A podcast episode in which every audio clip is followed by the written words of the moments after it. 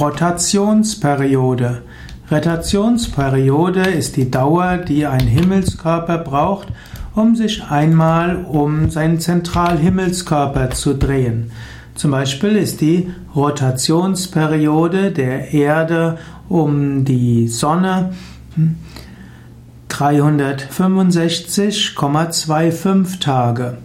Die Rotationsperiode der Erde um sich selbst ist 24 Stunden.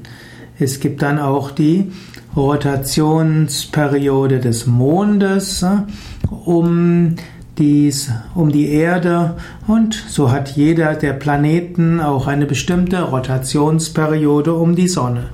Die Rotationsperiode ist insbesondere auch in der Astrologie von besonderer Wichtigkeit.